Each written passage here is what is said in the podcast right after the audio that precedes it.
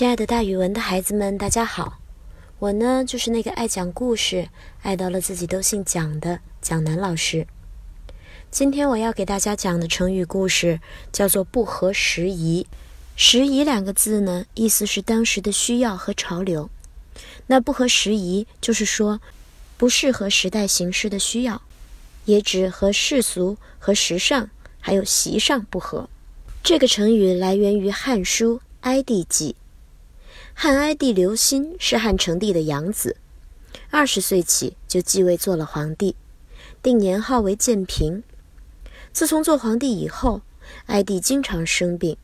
建平二年六月，哀帝的母亲丁太后得病去世。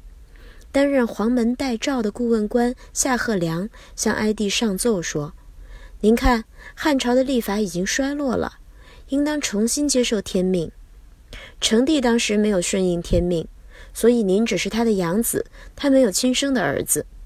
现在皇上您生病的时间已经太长了，天下又多次发生各种变异，这些都是上天的警告。皇上只有马上改变年号，才可以延年益寿，生养皇子，平息灾祸。如果明白了这个道理而不照着做，各种灾祸都会发生的，人民就会遭受灾难。艾迪听完了，觉得有一定的道理。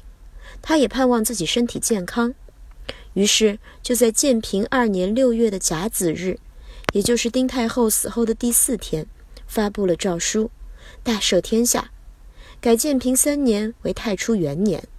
可是改变年号以后，哀帝还是照样的生病。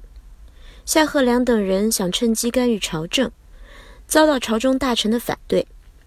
哀帝也因为夏贺良的话没有应验。派人对他们的所作所为做了调查，发现他们其实是一伙骗子。于是，在八月间，哀帝又下了诏书，说道：“黄门代诏夏贺良等人建议改变年号和帝号，说增加漏的刻度可以使国家永远安定。我都改完了，误听了他们的话，希望给天下带来太平。